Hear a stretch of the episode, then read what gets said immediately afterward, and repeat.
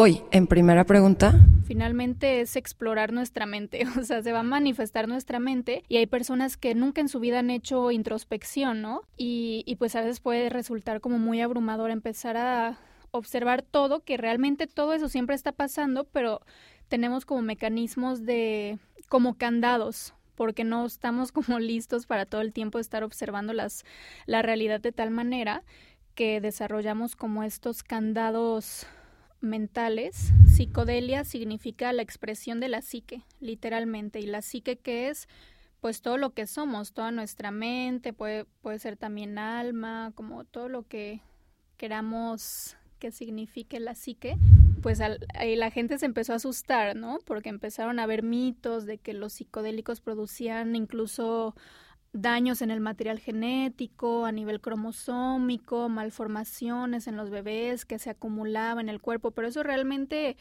pues es totalmente falso. Personas con con un diagnóstico terminal de cáncer, por ejemplo, entonces el consumo de psilocibina les ayuda a tener pues una pues una muerte más digna, que a veces si no es de manera canalizada sí te pueden llevar a tener un trauma psicológico muy grande e incluso pueden desencadenar alguna patología como una persona que tenga predisposición a esquizofrenia lo puede desencadenar a causa de una experiencia negativa que no estuvo correctamente canalizada. Bienvenidos y bienvenidas a Primera Pregunta, el podcast de Yair Cardoso en Imagen. Un lugar donde nos gusta mucho dejar hablar a nuestros invitados para compartir conocimientos y experiencias. Este es un podcast chido, para que usted lo escuche sin tener que dar cuentas a nadie sobre qué creer y qué no creer. Les recordamos, algunas de las opiniones de nuestros invitados contienen alto contenido en magia.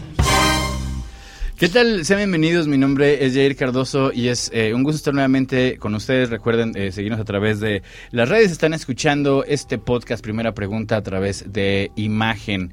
Eh, hoy es el tema muy interesante, un tema que puede estar de moda, por así decirlo, o yo no sé cómo, cómo, cómo tomarlo, pero realmente espero eh, quitarme de un montón de dudas cuando terminen estos más o menos 30 a 40 minutos o ya sea un poco más. Primera pregunta, primera pregunta y enseguida voy a dar la ah, bienvenida a mi invitada. ¿Qué son los hongos? Los hongos es una pregunta muy compleja porque es muy puede ser muy amplia.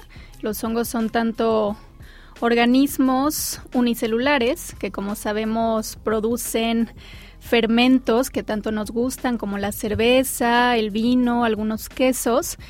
Y por otro lado son organismos que forman estos honguitos que conocemos como el champiñón. Y pues estos hongos llamados filamentosos tienen una función esencial en el ecosistema que va desde la degradación de la materia orgánica hasta la conexión del bosque, la conexión de reinos. Entonces los hongos son un grupo biológico, es un reino, el reino fungi, que pues justamente es uno de los reinos más diversos en biológicos en la naturaleza. Entonces son definir un hongo con una sola palabra, yo diría conexión. Si solo me dieran una, una palabra para explicarlo, sin embargo, hay mucho que se podría hablar de los hongos porque es un tema muy extenso que puede ir como desde los alimentos hasta su rol biológico en la naturaleza, ah, en el ecosistema, hasta sus propiedades medicinales. Entonces es una, una, pregunta muy amplia. Me encanta y por eso estamos. Te doy la, la, bienvenida. Voy a decirlo bien. Eh, voy a tratar de, de decirlo bien. Senia Klimov. Soy el mejor. ¿Lo hice bien? Perfecto. Lo hice muy bien, lo, hice muy bien. Oye, me da muchísimo gusto eh, eh, que estés en este, en este programa. Haces ver, eh, y, y, eso es como escuchar que esto de los hongos es muy fácil, ¿no? Es muy fácil. ¿Es muy fácil para ti o es muy fácil para todos o, o llevas realmente mucho tiempo haciendo esto de estudiar los hongos? Pues yo creo que ninguna ciencia como tal es fácil. La micología es la ciencia que se dedica a estudiar a los hongos y pues podemos ver las cosas Mm, yo creo que se ve fácil cuando alguien como que explica las cosas y hace que se vea fácil y puede explicárselo a un niño, es cuando pues realmente hay como un conocimiento, ¿no? Si explicas y te metes a términos muy científicos acá, muchas veces es porque pues no es posible explicar el tema a un niño, entonces pues qué tanto conocimiento tenemos del tema.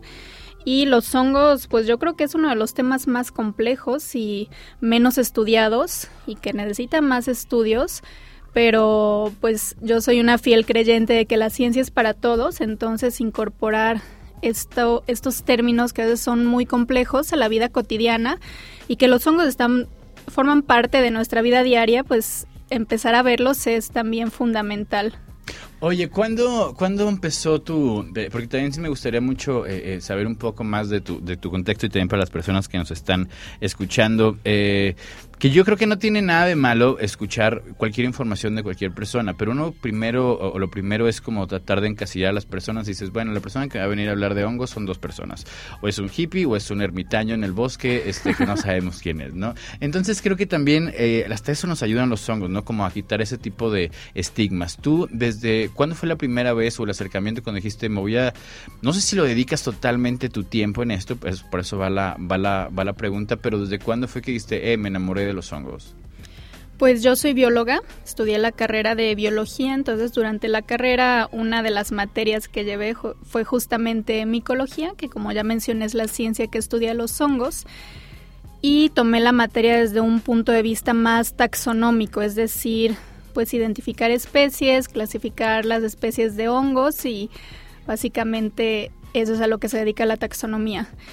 Y en ese momento yo empecé a descubrir el mundo de los hongos ya como una ciencia y me empezó a llamar muchísimo y en el momento en el que me enamoré de los hongos fue cuando fui a una colecta de hongos al campo a buscar especies de hongos pues de todo tipo, comestibles principalmente y pues al ver los hongos en vivo fue pues que me enamoré. Yo creo que no hay pues no hay ningún organismo como los hongos o sea, son muy únicos y llaman muchísimo nuestra atención por sus colores, por sus formas, porque, bueno, yo creo que las cosas más raras que pueden existir, el reino fungi ya las inventó. Entonces, ir a campo, yo creo que fue el momento en el que dije, wow, aquí es, es lo que quiero hacer toda la vida, dedicarme al estudio de los hongos. Y aún más cuando descubrí que los hongos tienen un sinfín de propiedades medicinales, porque yo además de los hongos, ahorita actualmente me dedico más al aspecto de la investigación, estoy en un doctorado en ciencias biomédicas enfocado en inmunología y aquí lo que quiero hacer conjunto a los hongos es investigar las propiedades medicinales de los hongos desde un punto de vista molecular, qué están haciendo en la célula, en el material genético, cuáles son sus mecanismos de acción. Y ahora sí explicado no desde un punto de vista como hippie o, o así como medicina ancestral, sino como desde un punto de vista súper científico de qué es lo que están haciendo los hongos. Y no es que la medicina ancestral esté peleada con, con la ciencia, sino al contrario, ¿no? Se complementan. Y esta medicina ancestral, ¿qué es lo que hace a nivel celular? Entonces, pues yo creo que esos dos momentos fue cuando me enamoré de los hongos y, y todavía cada día me sigo enamorando de ellos, ¿no? Leer algo relacionado que yo no sabía de los hongos y pues como que esta búsqueda constante de información y conocimiento, ir conectando, justo lo que hacen los hongos conectar, pues es maravilloso. Además de solo como el conocimiento de los hongos, yo creo que va más allá a una forma de ser y de pensar que pues finalmente los hongos son yo creo que de los organismos que más les encanta hacer relaciones, les encanta relacionarse en simbiosis. Entonces, más que solo una, una ciencia, yo veo al reino fungi como una filosofía.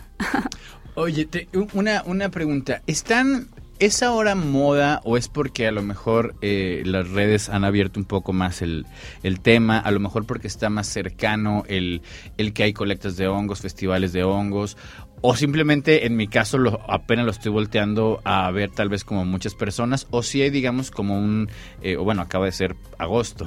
Este eh, o, o, digamos que ya tiene tiempo. Tú cómo lo ves como una experta de los hongos que has estado todo el tiempo más o menos puedo decir como pues yo soy la verdadera hipster de los hongos no yo ya estuve ahí antes de que ustedes malditos este pero pero tú cómo lo ves como esta parte social como de moda por así decirlo o la fascinación que de repente han tenido muchas eh, personas hacia los hongos últimamente a mi forma de ver? Los hongos realmente han estado siempre. De hecho, es pues como de los organismos más viejos que existen. han estado en el pasado, están en el presente y van a estar en el futuro porque justamente como lo mencioné tienen un rol fundamental en la vida. La vida no sería posible sin los hongos. Sin embargo, ahorita en el presente sí hay como todo un boom alrededor de los hongos porque pues sí podríamos decir que es una moda cómo se está encaminando el pensamiento hacia algo más natural y los hongos pues aquí son una parte fundamental, ¿no? Y sí, definitivamente ahorita pues que fue hongosto, el mes de los hongos, este, creo que sí hay más personas interesadas, incluso ya se está haciendo mucho la moda que en tiendas grandes venden ropa con hongos o no sé, así como que muchos accesorios, aretes con hongos y está muy de moda y a la gente le encanta. Entonces, finalmente yo creo que es una moda ah, como entre comillas muy padre porque pues finalmente es lo que es, ¿no? Y la naturaleza siempre debería de estar de moda porque pues es lo que tenemos. Oh, qué bonito. Me gustó, me gustó. Oye, y, y, y por ejemplo, eh, sobre la parte medicinal, ¿no? Eh, que, tú ya, tú ya lo has, platicado, que estás a lo mejor buscando hacer esa conexión y yo también sé la parte, bueno, creo que se ha venido un poco de si lo psilocibina es buena o si lo psilocibina es mala. Antes de, darle un paso, ¿nos podías explicar un poco sobre la parte medicinal? ¿Qué es, qué es lo que cura o lo que podría curar o lo que, que la, la sustancia que puede generar una conexión dentro de un hongo? Ok.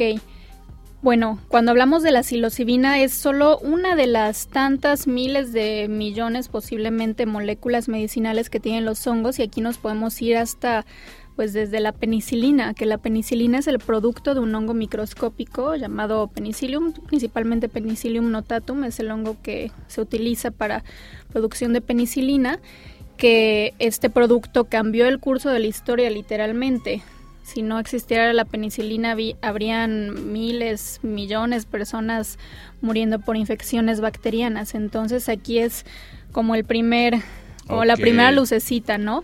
Luego también hace pues algunos años se descubrió el hombre de hielo que nombraron Otzi.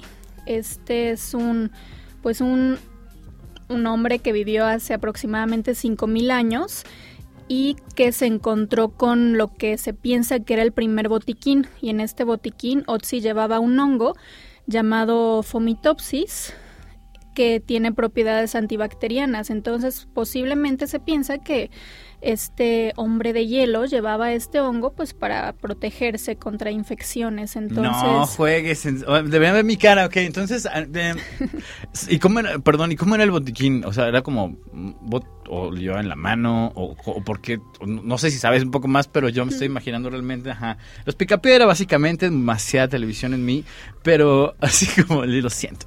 Eh, pero ¿por qué es por qué podría ser como un botiquín? Estaba dentro de un algo o, o Sí, cargaba también otro hongo que es el hongo de Yesca, que también me parece que es de la especie Fomitopsis y que ese hongo se usa para uh, comúnmente como que para prender fuego. Entonces posible como que cargaba con se encontró pues este este hombre de hielo con varios artefactos que pues al parecer utilizaba él en su vida y pues entre estos estaban unos hongos. Perdón lo del fuego, ¿hay un hongo para hacer fuego? Sí, que es el, hongo de la yesca, que también este me parece que es del género Fomitopsis y, ayuda pues a prender fuego. Entonces sí, hay, hay hongos para todo. Hay esto es una locura. ¿Cuál es el hongo? ¿Cuál es el hongo que tú has dicho? Yo no me hubiera imaginado esto, que existiera un hongo para tal. Porque creo que si hablamos de todas las especies, que, igual damos un pequeño repasón. Yo ahorita estoy muy interesado en, en, este, en lo que me estás platicando. Pero ¿cuál es un hongo que tú digas? Ajá, este, este hongo es para, vaya, lavar ventanas, ¿sabes? O sea, que tú has dicho, neta, esto, esto para qué era, ¿cuál es el que más te ha impresionado, por así decirlo? Pues yo creo que uno de los hongos que como que está también mucho en auge es un, es un género en general que se llama Cordyceps y estos hongos son entomopatógenos, es decir, parasitan insectos principalmente y estos hongos como en aspecto ecológico tienen la capacidad de literalmente cambiar el comportamiento de, del insecto al que parasitan para que se suba así como a la punta de un árbol para que cuando este hongo fructifique, que crecen como si fueran pequeños chetos en el insecto, pueda lanzar sus esporas y sus esporas puedan llegar lo más lejos posible. Y en el aspecto de cómo los humanos usamos este hongo, incrementa los niveles de energía, de estamina, generar nuestro rendimiento y de hecho le dicen el Viagra fúngico a este hongo. Oye, ¿eso es el hongo que dicen que hace que los insectos sean zombies? Sí. Que eso es una locura, ok. Oye, y algún día, perdón, perdón, mucha tele, pero algún día no, no podrían tener, perdón, se van a reír todos de mí, pero no importa. Por eso son los podcasts y para no preguntas tontas. Este, voy a tener que borrar eso. ¿Un hongo no podría hacer eso con un humano?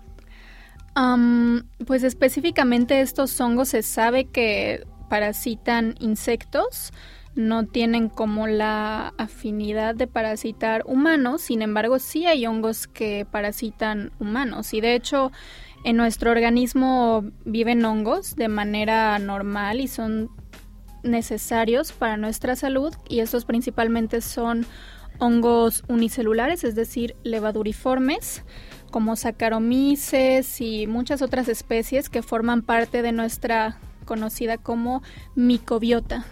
Micobiota. Micobiota. Que es, es como una biodiversidad de... La, bueno, aquí primero tengo que tocar el tema de la microbiota, que la microbiota es todo un conjunto ecológico que vive dentro de nuestro cuerpo, principalmente en la piel y en las mucosas, como el intestino. Y de hecho tenemos pues un poquito más de células externas que propias, entonces somos casi más externos que propios. Y entre esta microbiota, el principal Ah, pues grupo biológico son las bacterias. Sin embargo, también existen hongos, como hongos unicelulares, y estos, pues este conjunto ecológico tiene un rol fundamental en nuestro cuerpo.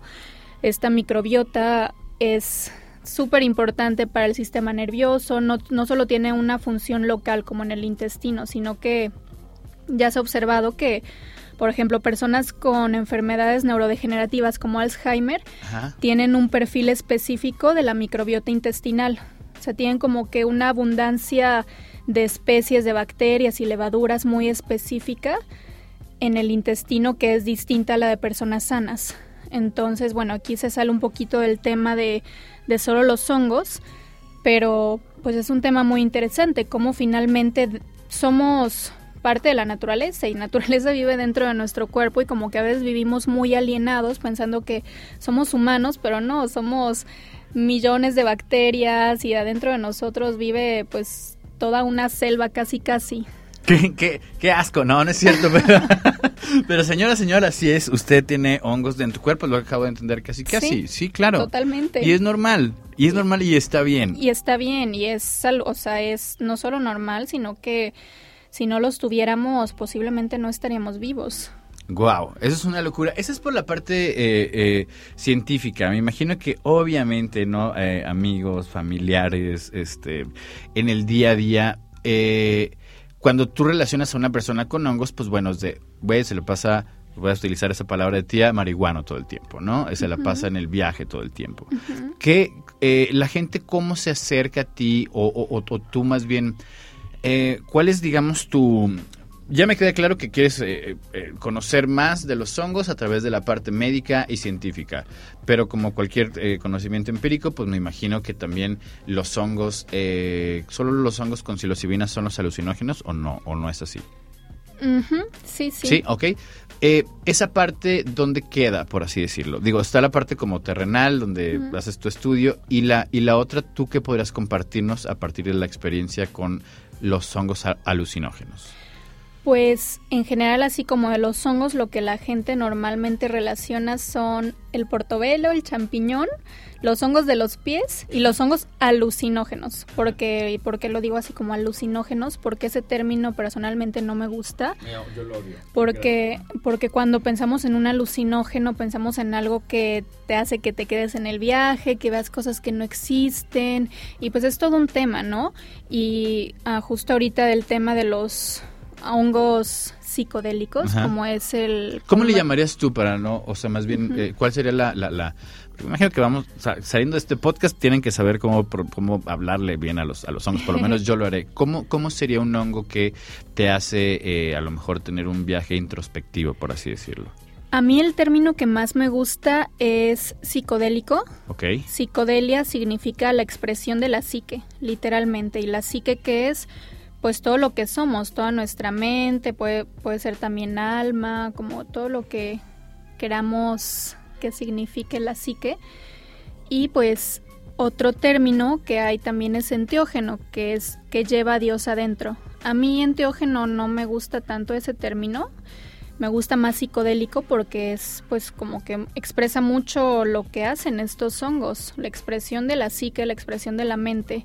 Entonces, a mucho tiempo cuando comenzaron a hacerse investigaciones científicas con la psilocibina y en general con los psicodélicos, les llamaban al, al comienzo psicomiméticos, mm. porque decían que producía como un efecto parecido al que tenían las personas con esquizofrenia y lo, comenzaban a tomar estos compuestos psicodélicos en ese momento llamados psicomiméticos, pues para que las personas tuvieran como un mejor entendimiento de qué es lo que pasaba en estos padecimientos.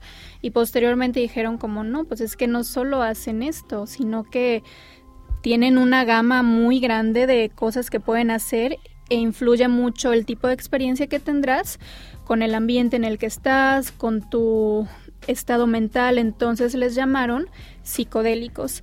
Y el término psicodelia en general como que se manchó mucho alrededor de los años 70, 80 por todo el movimiento hippie.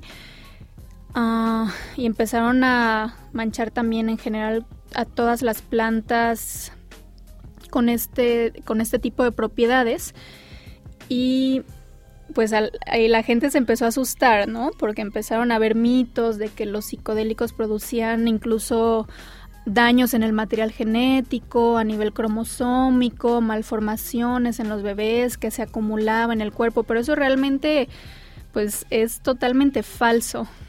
Y por lo tanto esta palabra psicodelia, pues pienso yo que como que debería de tomar otro Mm. Yo lo acabo de descubrir en este momento, perdón que te interrumpa, yo así de que, wow, claro, tiene toda la, toda la, toda la lógica, claro, tiene toda la lógica. Entonces es como ver, ¿cómo tú explicas? Porque imagino que a lo mejor cuando, como yo, hay mucha gente que, gracias por llegar a esta parte del podcast, ¿cómo tú explicarías eh, el uso de un hongo psicodélico, por así decirlo, vaya, en mi mamá, ¿no? Por así decirlo, que, que, que igual le vendría bien como la experiencia, ¿no? Pero dices, es que como yo lo voy a hacer porque traigo un tabú de muchísimos años de vida, muchísimos, muchísimos, y pues para mí hacerlo se deriva a algo realmente malo, ¿no? Entonces a lo mejor prefiero tomar otro tipo de cosas o terapias, yo no lo sé, pero a lo mejor en tu acercamiento más científico, y, no, no, quiero llamarlo frío, pero, pero más eh, terrenal, por así decirlo, pero sí estoy diciendo las, las palabras que no son adecuadas para, para, describir la forma en la cual tú te expresas de, de los hongos, pero tú cómo le explicarías a una persona eh, un, una toma de hongos y qué es lo que va a pasar con su cuerpo, por así decirlo. Pues ahora, en este momento del presente y alrededor desde el 2004, 2006, comenzaron, comenzó la tercera ola del uso de psicodélicos. La primera ola fue el uso por las culturas tradicionales, prehispánicas, donde usaban los hongos de manera ceremonial y pues como muy espiritualmente. La segunda ola, que fue el redescubrimiento de los psicodélicos, fue justo entre los años 60 a los 80, cuando Gordon Wasson va a, a Huautla de Jiménez, donde pues vivía la famosa María Sabina, la sabia de los hongos, y ah, se publica un artículo en la revista Live donde hablaba él de su experiencia, que fue la, pues el primer occidental en consumir hongos de este tipo y en llevar a cabo pues una velada y ahí fue todo el boom de los psicodélicos. También empezó toda la investigación del LSD y las investigaciones eran, eran muy interesantes y estaban teniendo resultados muy buenos hasta que en los años alrededor de 70s, 80s, pues pasó todo el tema de la pues de la ilegalización en Estados Unidos porque pues las personas ya no querían ir a, ir a la guerra, entonces empezó a haber como una rebelión muy grande y pues ah, clasificados como droga tipo 1, ¿no? Ok. Y ahora que estamos en la tercera ola del uso de los psicodélicos, está comenzando a haber una investigación científica muy interesante en donde estos psicodélicos como que no se lanzan tanto al mainstream, así como fue en esos en esa segunda ola por el uso de la sociedad, así como de manera desmedida, sino que viendo realmente pues las propiedades benéficas que tienen estos compuestos, porque la experiencia que se da a través de los psicodélicos, como ya mencioné previamente, depende muchísimo enteramente del ambiente que eso se le llama setting, es decir, dónde estás, con quién te acompañas.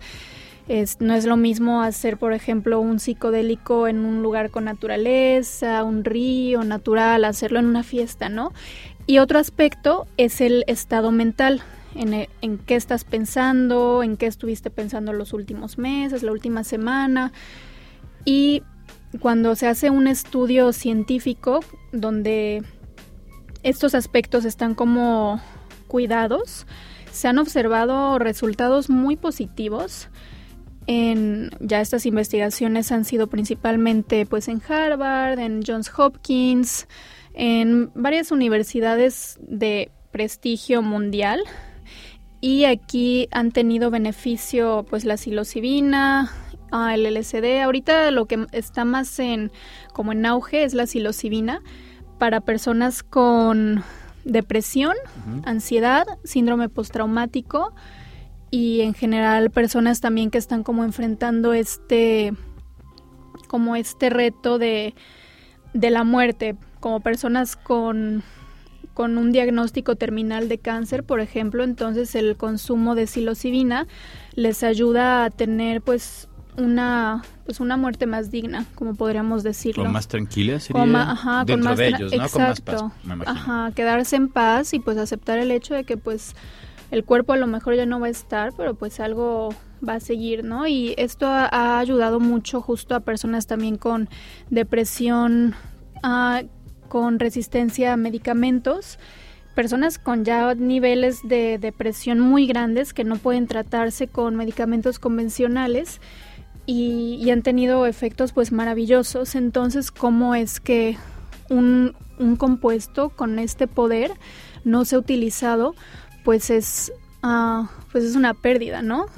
Sin embargo, sí es importante que se lleve a cabo en un set and setting adecuado para que realmente puedas tener un efecto terapéutico, porque como ya mencioné, son compuestos súper poderosos que a veces si no es de manera canalizada sí te pueden llevar a tener un trauma psicológico muy grande e incluso pueden desencadenar alguna patología como una persona que tenga predisposición a esquizofrenia lo puede desencadenar a causa de una experiencia negativa que no estuvo mm. correctamente canalizada. Ok, entonces no todo es, es, miel sobre hojuelas con la onda de los hongos, hay que saberlo claro, hacer con y dónde, claro. Claro, para que sea de manera terapéutica y hacer como esa introspección y todo, sí es súper importante en el ambiente en el que vas a estar, a lo mejor que alguien te esté cuidando, porque sí es, pues es un tema muy delicado. Finalmente es explorar nuestra mente, o sea, se va a manifestar nuestra mente y hay personas que nunca en su vida han hecho introspección, ¿no? Y, y pues a veces puede resultar como muy abrumador empezar a observar todo, que realmente todo eso siempre está pasando, pero tenemos como mecanismos de como candados, porque no estamos como listos para todo el tiempo estar observando las, la realidad de tal manera que desarrollamos como estos candados mentales que nos protegen en la vida diaria, ¿no? Entonces esta expansión de la conciencia a veces puede ser pues algo, pues una experiencia fuerte, digamos.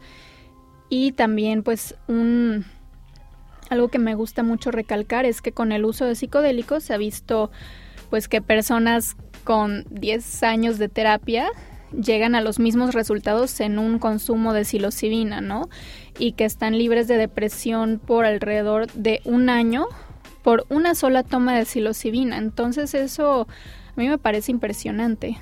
Es una locura. ¿Tú eh, lo has visto con otras personas? ¿Te ha tocado? O, o, digo, me imagino que debe estar eh, metida hasta el fondo de los hongos. ¿Cómo, ¿Cómo de repente puedes tener esta eh, información? Y no, y no que la esté juzgando, por así decirlo, pero, pero ¿dónde eh, no sé, los, los eh, psicólogos te dicen, es que tuvo una toma de hongos y le va mucho mejor, o la gente se acerca contigo, o tienes un WhatsApp de hongos o algo, no lo sé, ¿sabes?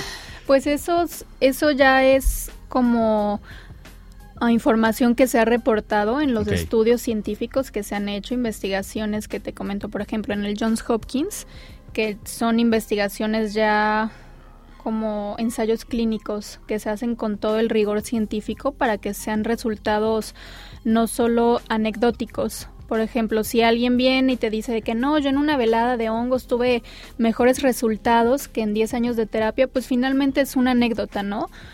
Claro, wow. Y, y, eso te lo pueden decir 30 personas y puedes decir, ah, no, pues claro, pero como no se hizo un estudio con rigor científico, se queda como solo algo anecdótico. Entonces esto que yo te comento ya son estudios, pues ensayos clínicos que se han hecho con rigor científico y a pesar de que es difícil, ¿no? Hacer como un ensayo clínico con psilocibina, un doble ciego en el que, por ejemplo, tenemos dos pacientes y a uno a un paciente de manera aleatoria y sin que ninguno ni el médico que administra la medicina ni el paciente van a saber qué es lo que están tomando, ¿no? Entonces a uno le dan uh, un placebo y al otro le dan ya la psilocibina, ¿no? Pues obviamente es como muy evidente cuál le dieron cuál, ¿no? Pero pues de primera instancia no saben. Entonces estos estudios se han hecho de tal manera y es el es como lo que el peso que tiene un ensayo clínico y hay fases, hay tres fases de los ensayos clínicos que es pues como por todas las fases que tiene que pasar un medicamento antes de que salga al mercado. Entonces la psilocibina está actualmente en todo este proceso. ¿Dónde está la psilocibina en el mundo en este momento? Es decir, eh, sé que en Estados Unidos eh, van mucho más adelantados, no sé, otros países de que ya la, la, usan con fines médicos y cualquier doctor las puede eh, recetar. ¿En qué momento está parada la psilocibina en México? Mm, pues en México el uso de hongos con psilocibina es ancestral, ¿no? Ya se usa desde culturas... Sí, sí, sí. Sí, ya se usa desde culturas ancestrales y es legal el uso de psilocibina de manera tradicional por las culturas tradicionales como indígenas que ya tienen esta cultura de hacer ceremonias con hongos o por ejemplo con el peyote, eso es legal porque es parte de su cosmovisión y de su de su uh, cultura super arraigada. Entonces eso sí es legal. Ok. Pero no en... Como usos y costumbres, por así decirlo. Ajá, usos y costumbres, exacto. Pero no puedes ir a una farmacia y decir, véndeme psilocibina. Pues no. Y en Estados Unidos tampoco puedes hacer eso.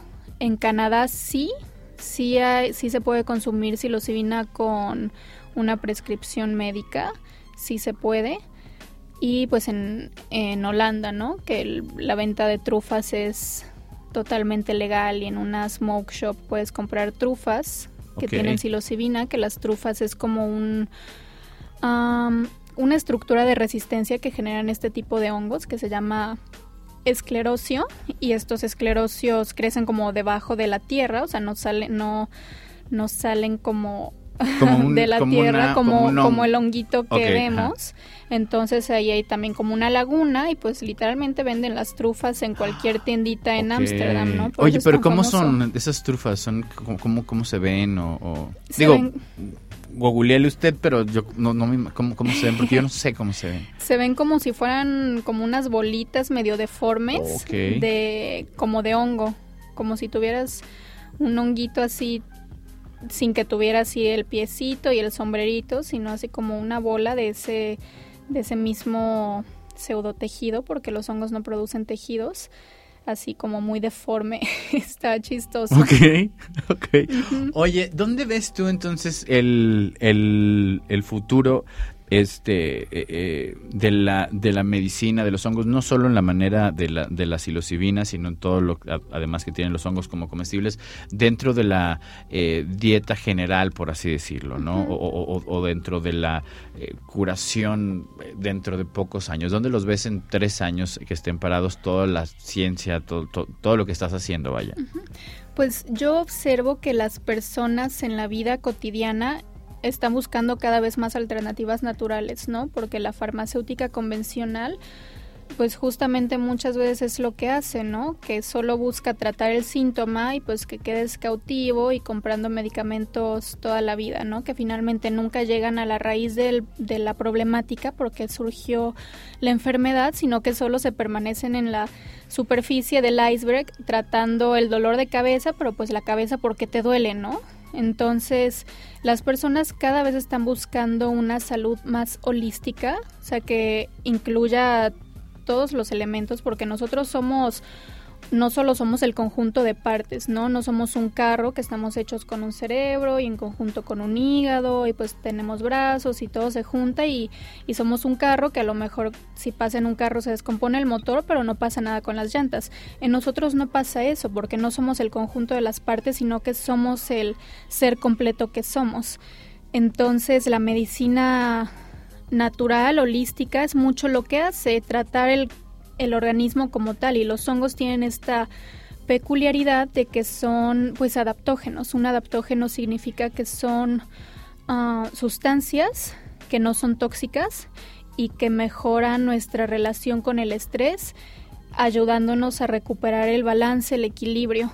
Entonces, en la vida cotidiana que llevamos, en la ciudad, el tráfico, el estrés, llevar papeles, pendientes, que no sé qué, vivimos en un estado constante de estrés y nosotros lo podemos ver como a gran escala en la vivienda diaria. Sin embargo, este estrés se traduce a aspectos a nivel celular, ¿no?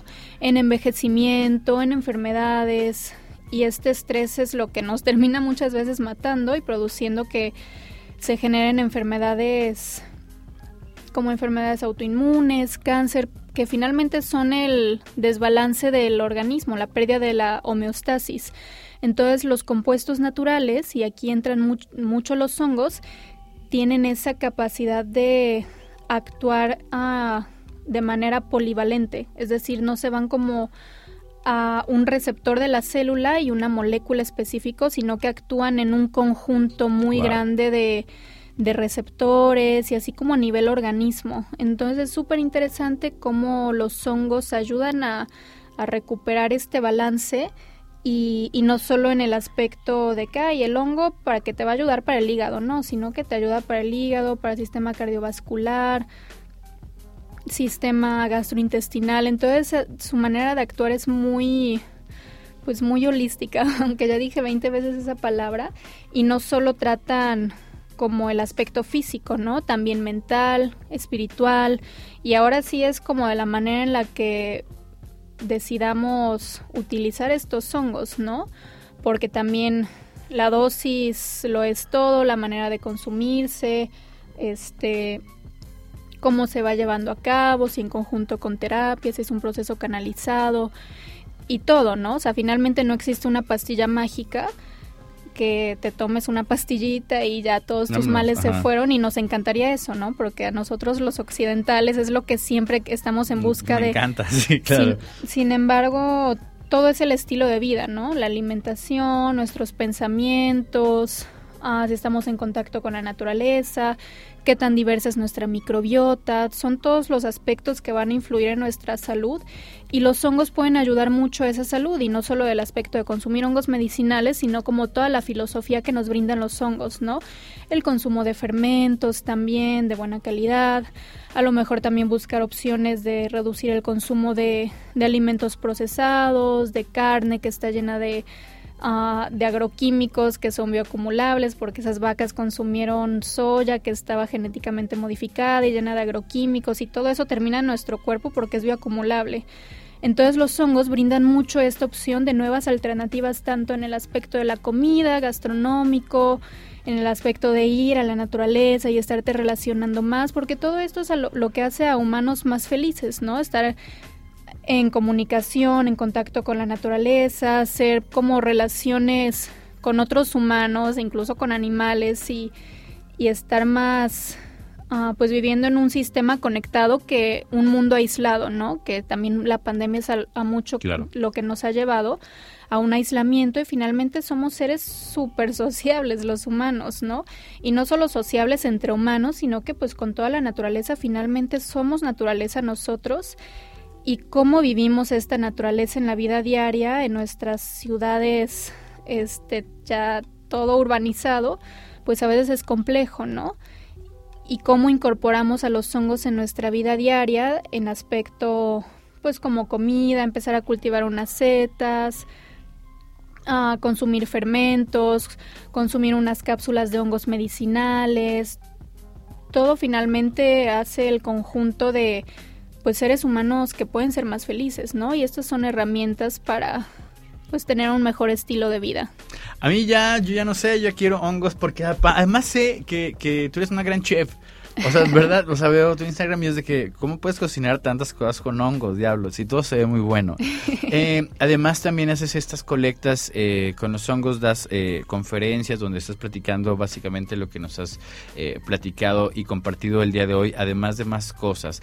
Pero si una persona, digamos, ok, la compro, quiero, me gusta, me interesa, y para eso se trata la comunicación también, y, y creo que los hongos tienen mucho que ver con las cosas, por ejemplo, que yo hago y las que tú estás haciendo en este momento, que es compartir y generar conexiones. Si usted tiene esa conexión o si alguien logró esa conexión, ¿qué hace? ¿Cuál es el siguiente paso? Porque me imagino que no es ir al cerro y cortas ahí lo que se te viene y lo echas a ver a dónde y te lo comes. Me imagino que ese no es un buen paso, ¿no? Porque no, porque no, no, no va a salir nada bien de eso. ¿Cuál es, que el siguiente paso? ¿Cómo, cómo, cómo, cómo funciona? Tanto para la parte eh, psicodélica, que, bueno, debe llevar un proceso de terapia, debe llevar muchas cosas más, como para la parte también del, de la vida diaria como un hongo medicinal, un hongo comestible. ¿Dónde empieza uno? Una persona que nos está escuchando, te, digo, imagínate, mi mamá, ¿no? O mi tía, que dice, yo jamás, yo me, tomo un cóctel de medicinas todas las noches, de pastillas y, ni modo. Pero dice, bueno, vamos a intentarlo. ¿Dónde empieza? Yo creo que todo empieza desde la educación. O sea, empezar a explorar y a tener interés, ¿no? De ahí la ciencia surge de esto, ¿no? El interés y el querer saber, la curiosidad. Muchas veces vemos como a los científicos como personas súper frías y así que muy salidas de la realidad, pero realmente un científico es una persona con curiosidad. O sea, todos los humanos yo creo que somos científicos por naturaleza porque estamos indagando y a ver, ¿y esto por qué pasa? ¿Y los hongos por qué hacen esto? ¿Qué es una especie? ¿Cómo identifica un hongo? Entonces yo creo que todo viene de primera instancia de la curiosidad y de la búsqueda de información, porque es justamente como lo mencionas, no más por interés yo puedo decir, ah, ok, me voy a ir al campo y voy a empezar a colectar hongos y voy a colectar a lo mejor un hongo que se ve muy apetitoso y me lo voy a comer y pues a los tres días a lo mejor ya me muero, ¿no? Entonces es, es un tema delicado, como todo en la, en la naturaleza en general, que tenemos que tener cierto conocimiento previo y cierta educación para llevar a cabo las cosas. Entonces esto lo primero que yo le recomendaría a alguien, por ejemplo, algo que ha hecho que los hongos estén como que un poco más de moda es los documentales que han comenzado a salir en Netflix, como Fantastic Fungi, como How to Change Your Mind, que hay un, un capítulo específico de la psilocibina. Y antes que eso también muchos libros, ¿no? Hay libros súper interesantes que uh, Fantastic Fungi también es un libro, de hecho How to Change Your Mind también es un libro y hay hay una literatura súper interesante sobre los hongos que pues necesita ser explorada y justamente en México se necesitan más micólogos, se necesitan más personas interesadas por los hongos, que comiencen a estudiarlos, que comiencen a indagarlos, porque de lo que se sabe de los hongos es posible menos es posiblemente menos del 10% de todo lo que existe de los hongos, ¿no? Y entonces, pues, ¿dónde están las personas para investigar eso? Y yo creo que ese es el primer paso, ¿no? Empezarte a relacionar y empezar a, a, ser como un, un ciudadano científico educado que busque a través de la curiosidad cómo explorar el mundo de los hongos de manera responsable y pues obviamente todo en la vida requiere un guía, ¿no? O sea, un guía un maestro que ya tenga cierto camino recorrido y te vaya diciendo, ah, lo mejor es por aquí, ¿no? O sea, no tienes que irte por este otro camino súper tortuoso y más largo, sino que puedes irte por este otro que ya está empedrado o a lo mejor hay una carretera, ¿no? Y pues eso es como, es la búsqueda, ¿no? Y cada persona tiene su búsqueda específica sobre los hongos y también entra mucho el tema de ser como que tú mismo busques la información, cuál es esa palabra, auto... Ajá, buscar la información. Ajá, Eh, sí, entonces... Autodidacta. Autodidacta, exacto. Entonces hay, o sea, de que hay información, hay. Y ya venden kits para cultivo de hongos. Yo, por ejemplo, yo tengo una marca de hongos medicinales que se llama Grivo, que entonces ahí también tengo videos en YouTube para qué sirve cada hongo. Melena de león, el hongo de la mente, reishi, cordyceps, y cada hongo tiene sus propiedades específicas, ¿no? Entonces es ya hay mucha información, como dijimos previamente también estamos en este boom de los hongos, entonces pues de qué hay, hay. Lo que se necesita es interés. claro, bueno, oye, pues bueno, creo que, creo que eh, en verdad muchas gracias, en verdad muchas gracias. Hay muchas cosas en las que eh, hasta se abrieron muchas más preguntas y en verdad sí me gustaría hacer una eh, segunda parte para platicar sobre los hongos, para platicar también cómo funciona una colecta, si algún en algún momento platicamos de, de sobre los colores que se comen, no, platillos, pero yo creo que como para poner una una una base sobre, no quiero decir sobre este boom, pero sobre ese tema que creo que sí es muy importante de tratarlo porque al final de cuentas creo que se trata de salud y es algo que la naturaleza te lo está dando y es una tontería que no lo tomemos o por lo menos que lo tomemos de otras maneras diferentes a las que nos pueden dar eh, una farmacéutica. Eh, pues en verdad te quiero dar las gracias, en verdad muchísimas, muchísimas gracias. No sé si algo más para cerrar este episodio esté faltando que le quieras decir al público que nos está escuchando el día de hoy. Mm, pues es que yo me podría quedar hablando horas y horas de hongos. Pero sí, yo creo que lo más básico es el interés y esta como esta ruptura de paradigmas de que los hongos que existen solo son el champiñón, las setas, los hongos de los pies y los alucinógenos que ya vimos que el nombre más correcto no sería alucinógenos, sino psicodélicos o entiógenos de otra manera. Y, y pues sí, que surja más interés de conocer realmente qué son los hongos, porque es un reino súper diverso y hay muchísimo que explorar. Y pues gracias a ti por el espacio, gracias por ayudar a, esparcir la espora y a que crezca el micelio, que el micelio es el verdadero hongo, y pues que llegue a más personas, porque definitivamente es algo que se tiene que expandir y que ya se está expandiendo y pues que haya más personas relacionadas con el reino de los hongos es fundamental, porque de hecho interesantemente los hongos son como nuestros hermanos evolutivos. Los hongos están más emparentados a los animales que a las plantas, entonces pues ¿por qué no por qué no seguiríamos el camino del micelio, no? Me encanta. Oye, me encanta. Tus redes para que te sigan, porfa. Yo estoy en Instagram como Xenia Klimov, se escribe con K de kilo. y mi marca es Gribok, es G-R-I-I, B grande O K M X. ¿Significa algo? Gribok significa hongo en ruso. Ok, tú eres... Mm, Yo soy mexicana y rusa. Mexicana y rusa, nice, ok, ya, ok. Te dije, bueno, tus papás tienen nombres muy imaginativos, pero mira, ya todo está muy bien. Oye, en verdad, muchísimas, muchísimas gracias. Con muchísimo gusto. Gracias. Oigan, pues muchas gracias. Esto fue Primera Pregunta, el podcast de Jair Cardoso en imagen.